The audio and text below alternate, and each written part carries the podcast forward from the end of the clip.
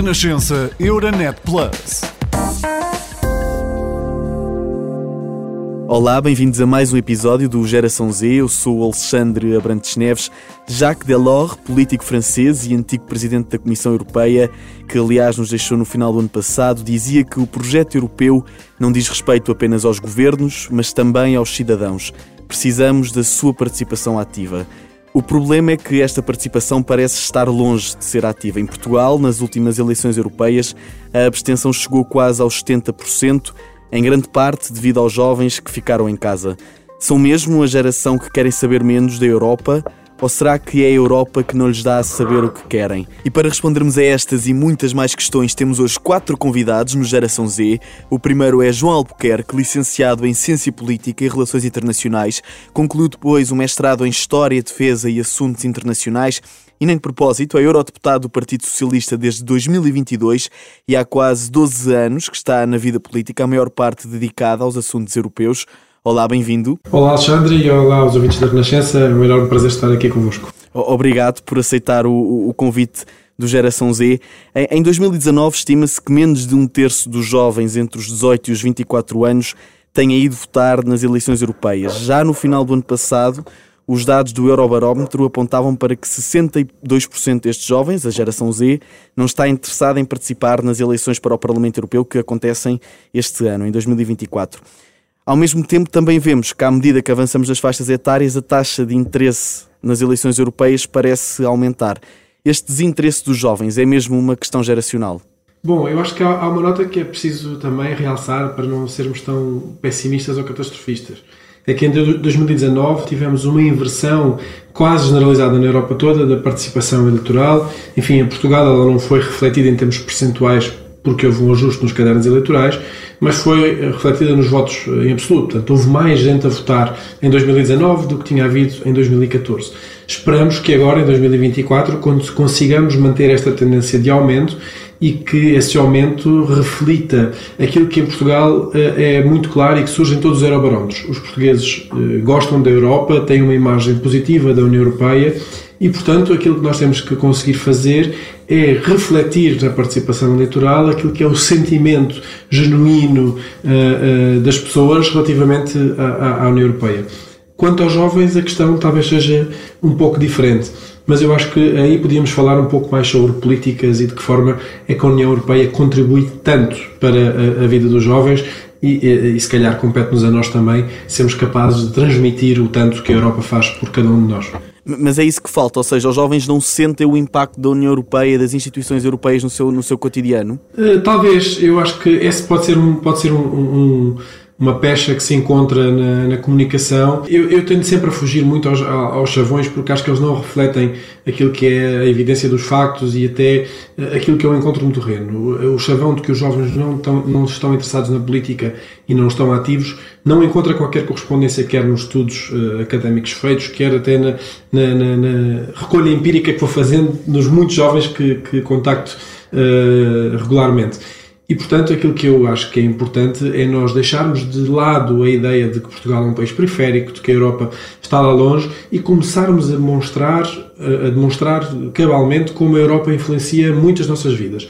Quer no apoio financeiro, que é notório, que é aquele que é mais visível e mais palpável, porque passa pela construção de hospitais, de escolas, de estradas, de infraestruturas, etc., mas também naquilo que são as suas políticas. Repare, nós não podemos achar que há muitos problemas hoje uh, que nos afetam cotidianamente que podem ser resolvidos isoladamente uh, pelos Estados nacionais. Como, por exemplo, as alterações climáticas? As, as alterações climáticas têm um impacto absolutamente fundamental na, na, forma como nós nos organizamos em sociedade. Mas para não estarmos a falar sempre só deste tema, eu dava-lhe outro exemplo muito concreto. Nós estamos a assistir a, um avançar da tecnologia da inteligência artificial a um ritmo absolutamente avassalador, a deixar-nos quase desarmados perante uh, os avanços tecnológicos a que estamos a assistir. E a União Europeia foi o primeiro bloco político do mundo, o primeiro conjunto de países do mundo e até uh, em estados individuais a apresentar legislação muito vanguardista, muito progressista para proteger os utilizadores, os cidadãos europeus, dos riscos que advêm da utilização da inteligência artificial. Tem implicações na, na utilização indevida de pornografia infantil, de uh, não se conseguir def, uh, definir o que é que é real do que é que é falso, uh, de propagação de informação falsa que tem consequências danosas para as nossas democracias. Portanto, todos estes assuntos, todos estes aspectos são fundamentais e só podem ser resolvidos se forem feitos em conjunto por todos os países europeus. Mas é preciso mais esforço da União Europeia? Nós temos que, de facto, apostar no projeto europeu e fazer com que o projeto europeu responda aos problemas reais das pessoas e seja, eh, acima de tudo, aquilo que eu acho que o projeto europeu tem que ser. Ainda bem que citou Jacques Delors, porque foi o pai da construção da Europa social e, e, e utilizando uma situação que ele dizia, a, a primavera da, da, União Europeia está ainda diante de nós. Portanto, o projeto europeu está sempre à, à espera de ser construído e transformado por cada um de nós. E para isso, os jovens são absolutamente fundamentais. E, e, para conseguir fazer florescer essa primavera nos jovens, faria sentido ter aqui planos de literacia para a política europeia nas escolas? Uh, apesar do meu interesse e, obviamente, parcialidade pelo, pelo projeto europeu, eu acho que nós temos que ser mais ambiciosos, não só sobre o projeto europeu, acho que o projeto europeu tem que ser, obviamente, integrado nas políticas de educação, mas nós temos que fazer com que os projetos educativos passem a girar à volta do conceito de cidadania. Não há maior ameaça neste momento que nós tenhamos, para além das ameaças uh, das alterações climáticas, que não seja as, as, ameaças que nós temos às nossas democracias e ao próprio, uh, à própria coesão do nosso tecido social. E, portanto, nós temos que criar não só uh, contribuintes, não só eleitores, não só consumidores, mas cidadãos conscientes. E, portanto, para isso é fundamental que a cidadania, que a importância de nós sermos cidadãos ativos, participantes, capazes de transformar a nossa comunidade, esteja no centro das políticas educativas. Acima de tudo, nós não nos podemos esquecer que a educação, que as escolas podem, em muitas circunstâncias, ser o único espaço seguro para muitas pessoas. E, e se na escola começarmos então a criar esse, essa maturidade para discutir, para debater as questões políticas, aqui mais especificamente as questões da, da União Europeia, poderá vir a fazer sentido reduzir a idade legal para votar? Eu sou defensor disso. Eu sou absolutamente defensor disso. Acho que baixar a idade, reduzir a idade de voto para os 16 anos, poderia ser um passo extraordinário para aumentar a participação dos jovens e o envolvimento dos jovens no processo político. Nós já temos alguns casos onde isso vai acontecer. A Áustria já tem a idade de voto aos 16 anos, Malta também, e a Bélgica vai agora pela primeira vez permitir jovens de 16 anos votarem nas, nas eleições que se vão realizar. Eles têm três eleições ao mesmo tempo. Uh, portanto, era fundamental porque obrigava a que o debate político fosse transferido também para as escolas do ensino secundário e que se começasse mais cedo eh, a apostar na consciencialização política. Política não partidária, atenção, estou a falar do sentido mais lato da participação dos jovens. Repare, eh, nós temos imensos projetos, desde o Parlamento dos Jovens até às, às simulações de, de, da União Europeia e das Nações Unidas, que são implementados nas escolas e que, têm, e que dão frutos.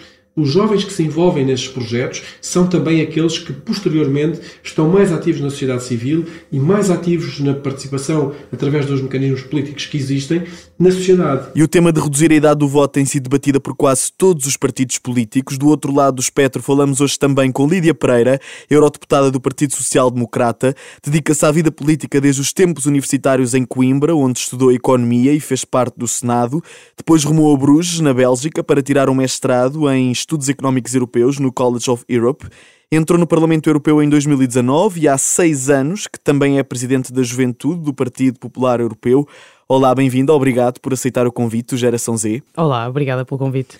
Também é a favor de que os jovens com 16 anos possam votar? Eu não defendo, uh, não sou propriamente partidária dessa, dessa solução, mas admito que tem um impacto positivo. Mas eu acho que uh, as questões da abstenção, ao longo do nosso percurso escolar, ao longo da nossa formação enquanto pessoas e indivíduos, temos que ser instruídos acerca de, de, de, do funcionamento Faz falta da um nossa, programa de literacia nossa... de política europeia nas escolas. Não é só literacia. Eh, eu acho que faz falta um programa de literacia até sobre o funcionamento da administração pública, se e, quisermos, e, não é? Aliás, a, a formação. Os a, também. as pessoas eh, se calhar entram na faculdade ou saem da faculdade sem perceber muito bem como é que funciona o preenchimento de uma declaração de impostos. Mas é, é importante termos um programa que seja verdadeiramente esclarecedor uh, e que permita aos jovens, quando saem do ensino secundário ou quando saem da faculdade, estarem mais munidos de, um, ehm, de conhecimento um, uh, também conhecimento político. Um, e não esquecer que as redes sociais hoje em dia, o TikTok e entre outros, têm uma força muito grande e, portanto, vai haver, parece que pode haver aqui uma certa competição entre uh, as outro, os outros fóruns de aprendizagem e, claro, as redes sociais. Ah, mas há pouco depois acabámos por não concluir a ideia sobre Sim. a idade de voto aos 16 anos. Que não era propriamente partidária não. dessa ideia. Por, porquê? Não, não, tenho, não, não tenho uma opinião fechada, uh, mas uh, ainda não consegui ver uh, em dados concretos o impacto que isso tem na, na diminuição da, da, da abstenção. Mas, mas evidentemente que estou sempre disponível para, para mudar e adaptar a minha, a, minha, a minha opinião. Mas acha que os jovens neste momento são ouvidos dentro da União Europeia? A União Europeia, eu digo isto muitas vezes, a União Europeia é um projeto de gerações. Uh, e se nós repararmos nos últimos anos, uh, tem havido uma grande prioridade dos temas dos jovens naquilo que é a política ou naquilo que é, naquilo que é a agenda política europeia. Exemplo disso é uh, o combate às alterações climáticas. nos últimos cinco anos, aprovámos muita legislação para irmos ao encontro da neutralidade carbónica em 2050. Ou seja, um, os jovens foram ouvidos e há uma materialização das reivindicações que fizeram durante muito tempo uh, e que agora estão plasmadas, traduzidas à letra da lei.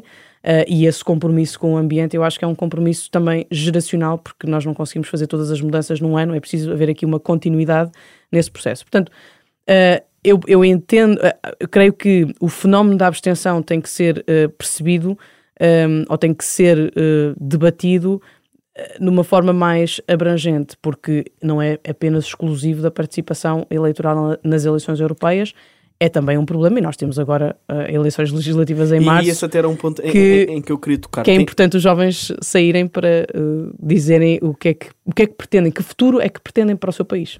Tem medo que, de alguma forma, toda, toda a envolvência destas eleições legislativas e um possível cenário de ingovernabilidade após o dia 10 de março façam aqui abafar um bocadinho a importância das eleições europeias, até no ambiente mediático, como dizia? Bom, é, é evidente que uh, as eleições legislativas acabam por ocupar sempre um espaço maior uh, em termos de prioridade uh, que, de, cada um de, de, de, cada um dos eleitores. Portanto, é, é inegável esse facto. Agora, há aqui um, um, dado interessante que foi quando Portugal aderiu à União Europeia, Uh, nas eleições, uh, eu penso que foi de 1987, não, posso, não quero estar a cometer um, uma gafe, mas uh, houve eleições conjuntas, portanto, as eleições legislativas ocorreram no mesmo dia das eleições europeias e houve uma taxa de participação de 70%.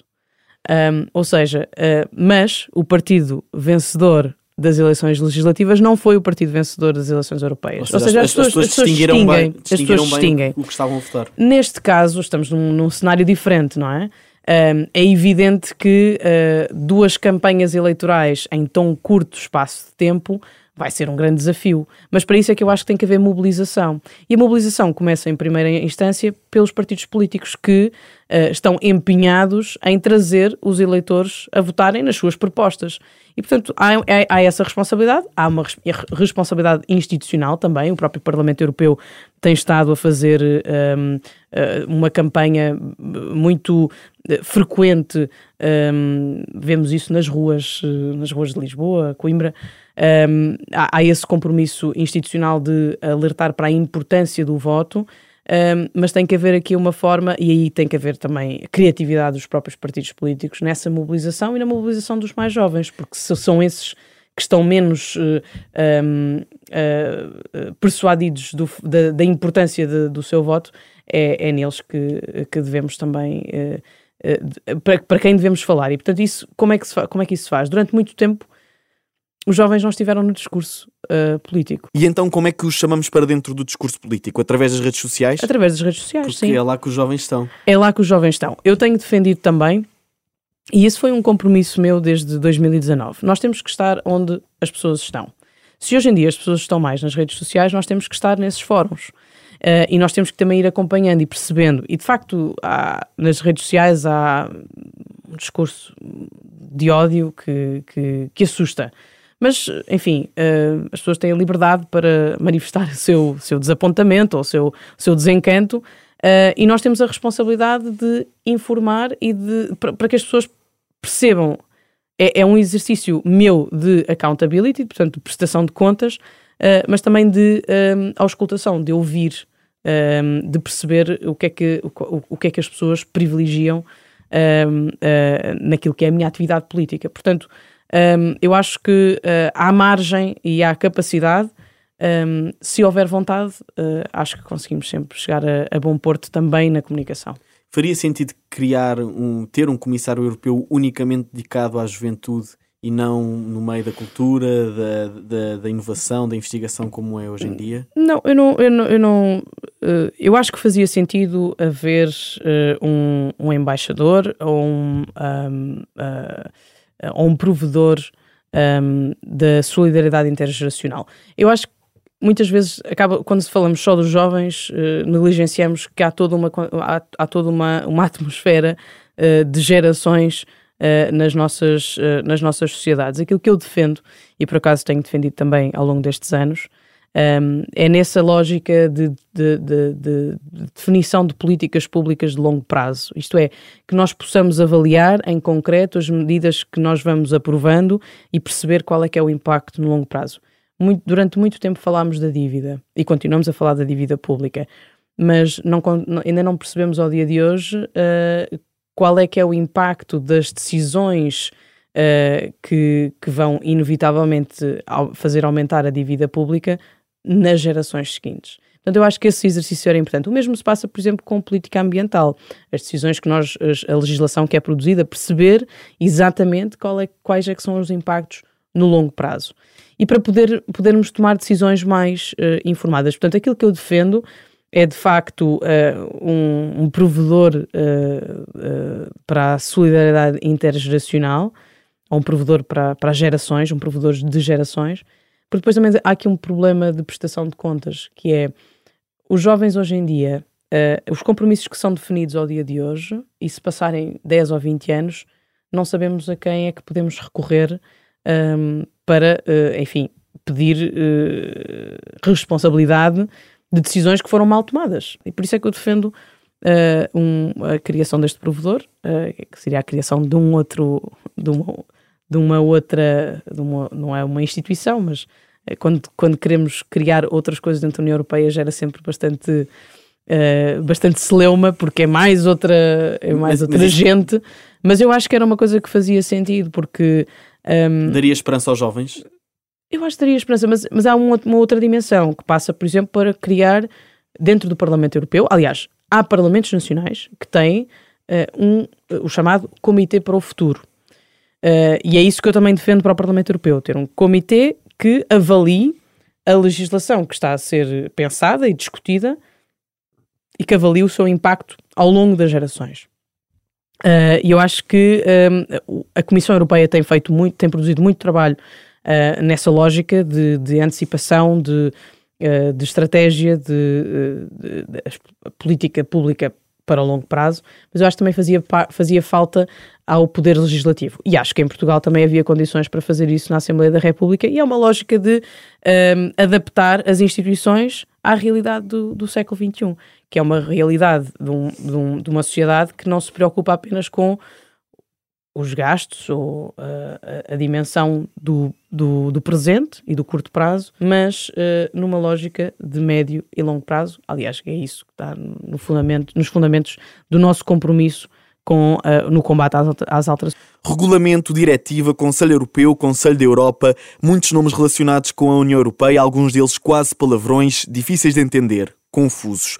O que é que pode estar a falhar na comunicação entre a Europa e os jovens? Será que as instituições europeias não dão a conhecer o que as gerações mais novas querem? A Margarida Marante vai com certeza ajudar-nos a responder a estas perguntas. Depois de uma licenciatura e mestrado na área do direito, decidiu mudar um bocadinho de rumo e enverdar pela política. Tirou uma pós-graduação em assessoria política e mediática ainda em Lisboa e em 2022 concluiu um mestrado em política europeia e estudos de governança pelo College of Europe em Bruges, na Bélgica. É por terras belgas que ainda anda e onde teve a oportunidade de trabalhar nove meses lado a lado com o eurodeputado Paulo Rangel. Fez de tudo, desde acompanhar a redação de leis e relatórios até escrever comunicados e até rascunhar discursos e intervenções. Atualmente é consultora de políticas públicas no setor da aviação. Olá, bem-vinda. Olá, Alexandre, muito gosto de estar aqui contigo. Obrigada pelo convite. Não vemos tantas vezes o Parlamento Europeu nos média como vemos, por exemplo, o hemiciclo português. De que forma é que podemos aproximar o trabalho feito nas instituições europeias da população em geral, mais em específico dos jovens? Os eurodeputados têm um papel fundamental em manter o contacto com os círculos eleitorais que os elegem. Ou seja, nós vamos votar para as eleições europeias e vamos enviar, vou usar aqui uma metáfora só por, por graça, vamos enviar os nossos soldados, não é? Uh, as nossas pessoas para aquela estratosfera que nós criámos chamada União Europeia. E, portanto, vão soldadinhos de todos os países trabalhar. Ora, é que esses soldadinhos, os eurodeputados, também têm que voltar e manter essa ligação uh, e, esse, e esse trabalho informativo. Explicarem em que, em que legislações estão a trabalhar, mas nem que seja traços largos. Por exemplo, um eurodeputado, vou-te explicar só aqui uma questão que pode mostrar a dificuldade às vezes da coisa um eurodeputado que está lá a trabalhar na Comissão das Pescas. Ou seja, assuntos altamente. Uh, se calhar não são tão falados na, na, nas nossas. à mesa de jantar com os nossos pais, mas altamente importantes ao longo da União Europeia. É difícil vir comunicar por A mais B as espécies de peixes que estão a ser mais protegidas ou uh, mais pescadas, etc às vezes é difícil. Há coisas muito técnicas que não são giras para transmitir. Algum jovem vai ficar 20 eh, minutos a ler as espécies de peixe ou alguém que tem um, um, interesse muito específico, ou então isso não, não pega a nossa atenção. Por isso, tem que haver aqui uma atenção aos eurodeputados para voltarem aos círculos europeus e, e comunicar de forma simples, de forma próxima, uh, de forma compreensível, sem grandes tabus e sem grandes complicações. Por outro lado, os jovens também têm que dar um passo em frente. Era aquilo que estávamos a falar há pouco. Duas pessoas só se olham uh, frente a frente se as duas fizerem uh, esforço para isso. E, e, há muita coisa a fazer na comunicação política uh, e na participação política dos jovens. Muita coisa mesmo. E nessa questão até de simplificar a mensagem por parte do, do, do poder político, e neste caso do poder europeu, o que é que pode aqui marcar a linha vermelha entre simplificar a mensagem e cair no simplismo, em num conteúdo mais redutor, em demagogia? Uhum. Olha, há duas palavras essenciais que têm que ser um alerta vermelho. A primeira palavra é o nós e a segunda palavra é o eles.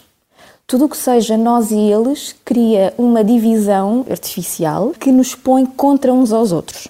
E a União Europeia é tão complexa, somos 27 países, já fomos 28, 27 países uh, ainda olhar para, para o alargamento e talvez uh, para a inclusão de mais outros tantos, e há muita coisa em jogo. Portanto, há muitos países, muitos povos, muitas culturas, muitas áreas, muitos grupos políticos, muitas ideologias e muitas sensibilidades nacionais específicas para esta divisão de nós e eles.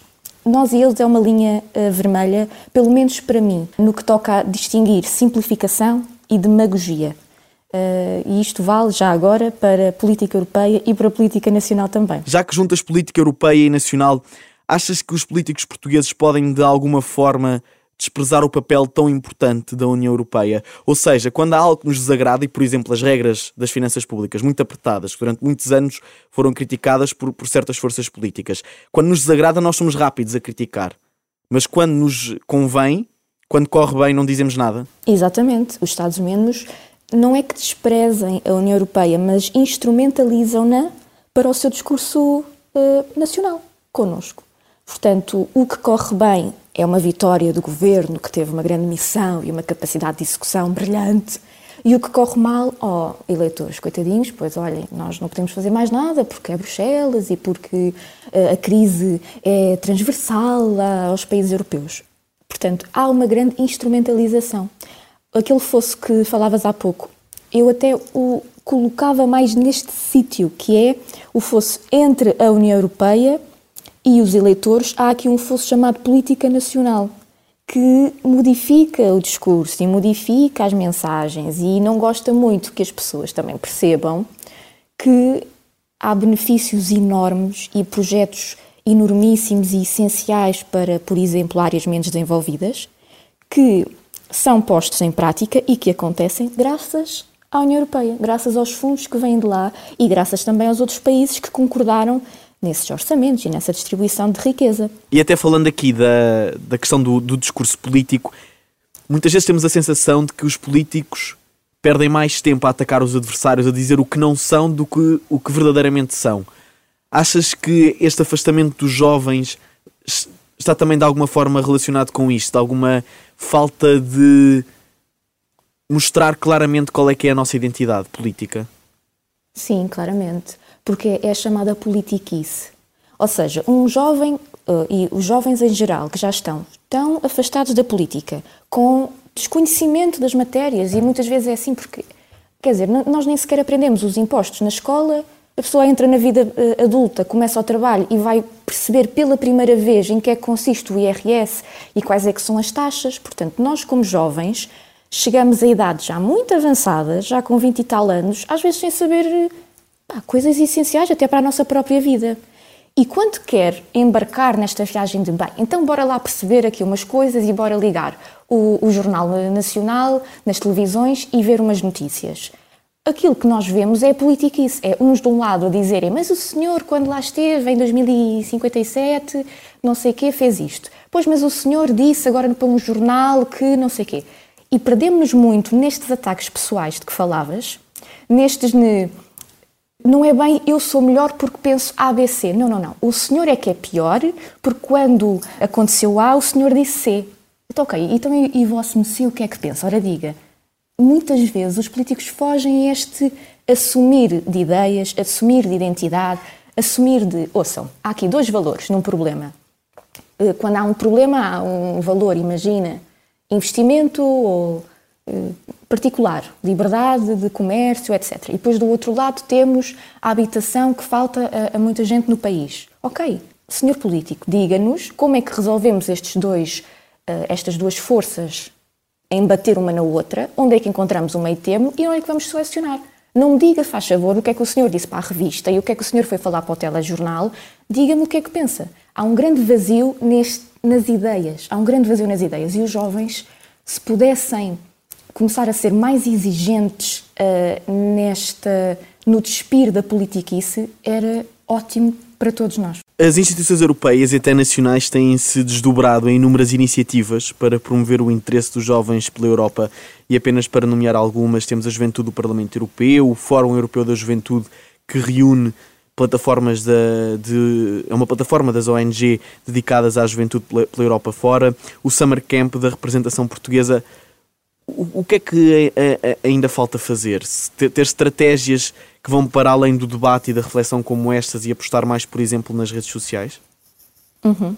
Por aí, por exemplo, acho que é importante sair da bolha, porque uh, eu não, não, não tenho comigo, uh, teria que pesquisar a, qual será a taxa de participação nesse tipo de iniciativas. Essas iniciativas são ótimas, atenção. Uh, eu já participei em algumas, recomendo, aprende-se imenso, conhece gente muito porreira, se posso dizer assim, mas às vezes não sai da bolha, ou seja, é passa palavra, passa palavra e não, não vai para o grande público. E as redes sociais é um grande disseminador, para o bem ou para o mal. Neste caso, podíamos usá-lo para o bem. Por exemplo, fala-se pouco de, dos estágios que há na União Europeia para jovens, fala-se pouco dessas coisas e, de facto, há oportunidades e há projetos implementados e a pensar para as pessoas virem. Mas é preciso conhecê-los. Nessa parte, eu já ponho o problema realmente mesmo na parte da comunicação, assim, de uma forma mais exclusiva, porque é preciso disseminar a mensagem. É preciso criatividade.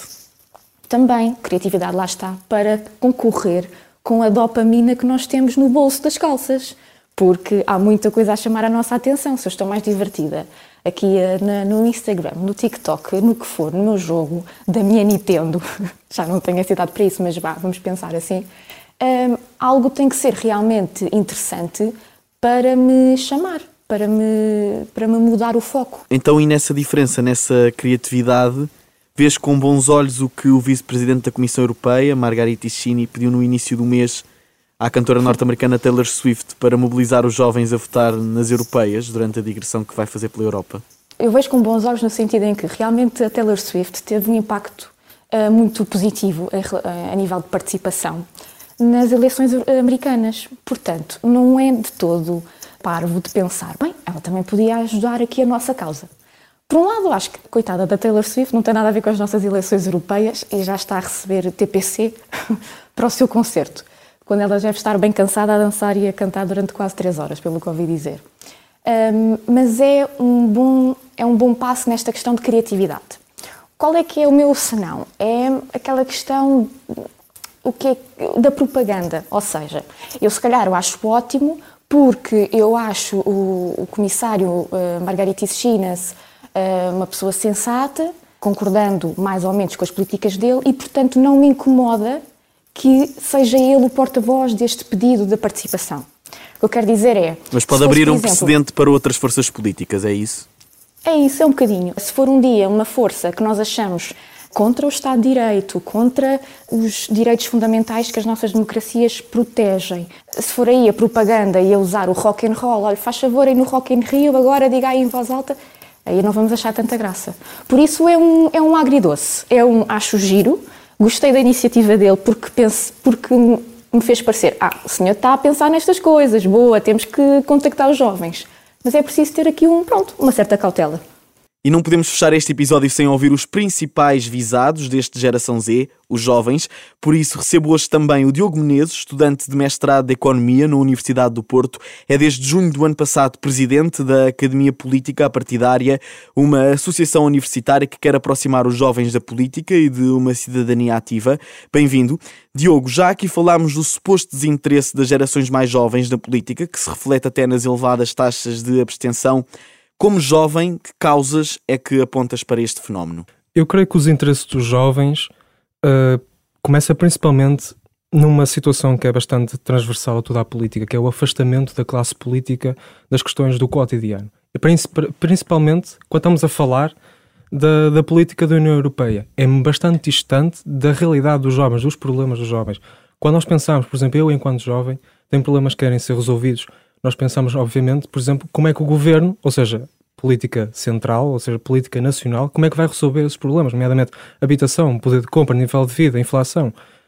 Já quando nós estamos a pensar em políticas na União Europeia, pensamos, por exemplo, em proteção de dados, em preservação do ambiente, transição climática, transição digital, nomeadamente a atividade do Banco Central Europeu, e não conseguimos muitas vezes fazer essa ponte entre a realidade internacional e a realidade nacional.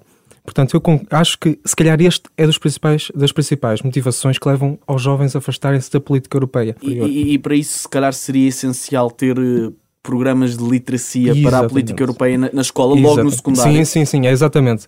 O que é necessário, por exemplo, para incutir a ideia de que a Europa faz parte de nós e que não é, ah, lá na Europa fazem isto assim, assim. Não, a Europa faz parte de nós e nós fazemos parte da Europa, portanto para atingir esse ideal máximo, digamos assim, é preciso criar a ideia de cidadania europeia.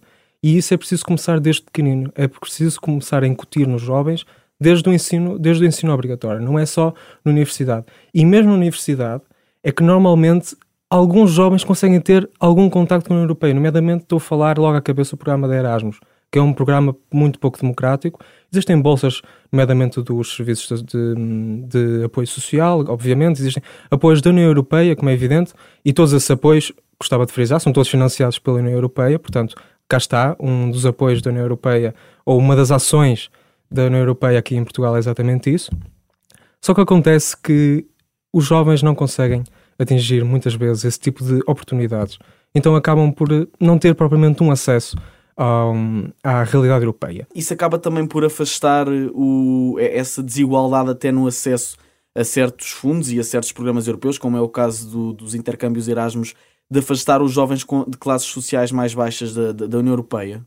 Sim, eu concordo perfeitamente que concordo pelos meus motivos, não é? Infelizmente, os, os estudantes, uma parte dos estudantes não tem capacidade de atingir, por exemplo, ir, por exemplo, fazer Erasmus para Paris ou para a França ou para outros, outros, outros países da União Europeia, em que a maior parte deles, principalmente onde estão as melhores escolas, fazem parte de países onde o nível de vida ou o poder de compra não tem nada a ver com aquilo, com a realidade portuguesa. É claro que, por exemplo, estamos aqui a pensar, por exemplo, o custo da habitação nessas, nessas nessas cidades. À cabeça, por exemplo, Paris, uma cidade extremamente cara para habitar, só que em pouco uh, se diferencia, por exemplo, de Lisboa. Só, só que inevitavelmente, por definição, Paris tem mais oportunidades do que Lisboa. Começa logo por aí. Mas mesmo assim, Lisboa tem quase os mesmos entraves na habitação ou tem o mesmo nível de custo habitacional do que Paris. Pelas tuas palavras, quase que parece existir aqui uma desilusão. Achas que pode explicar esta desilusão? Achas que pode explicar a maior popularidade de discursos populistas, extremistas entre os jovens? Nós podemos pensar numa palestra quando uh, Roberta Metsola veio a Portugal, disse exatamente que as respostas não são preto no branco. É muito sexy, ela disse mesmo assim. Tem, aliás, tenho a ideia que ela disse exatamente esse termo. Pode ser, por mais sexy que, senha, que, que seja estar no preto ou estar no branco, as respostas estão sempre no cinzento. Só que acontece que hum, cada vez mais existe uma polarização das delegações europeias, ou cada vez mais existe uma alienação. Aliás, cada vez mais existe uma radicalização, digamos assim, cada vez mais existe mais deputados a serem eleitos para grupos que são considerados radicais ou extremistas. Ou seja, sai-se um bocadinho do bloco central, por exemplo, do social-democrata ou dos verdes socialistas, sai-se um bocado desse bloco central ou desse sistema, digamos assim, e começamos a ver a aparição ou um, o aumento do interesse por esse tipo de por esse tipo de políticas um bocado mais radicais e muitas vezes nacionalistas. E isso acaba por ser o resultado da alienação do, da sociedade e dos jovens da participação na democracia. A partir do momento que os jovens se desinteressam pela democracia, porque acham que a democracia não tem, por exemplo, instituições que sejam capazes de responder aos seus problemas, então partem por respostas ditas mais fáceis, muito, mais fáceis, muitas vezes ditas por demagogia, uma demagogia barata que muitas vezes se vê nos debates eleitorais. E acontece que hum, creio exatamente que vai haver uma crescente fragmentação das delegações e vai crescer, vai haver uma crescente polarização do, das ideias e de, dos ideais que se vai verificar no Parlamento Europeu. E isso é causa dos interesses dos jovens pela, pela, pela, pelas europeias. E para evitar essa polarização, a melhor forma é mesmo informar-nos e irmos às urnas. Obrigado. Chega ao fim o primeiro episódio de 2024. Falámos com quatro entusiastas da Europa para perceber o que os jovens querem da União Europeia. O Geração Z é uma parceria da Renascença com a Euronet News, a rede líder de rádios de notícias na União Europeia. Eu sou Alexandre Abrantes Neves e o Geração Z volta daqui a duas semanas. Até lá. Renascença Euronet Plus, a rede europeia de rádios para compreender melhor a Europa.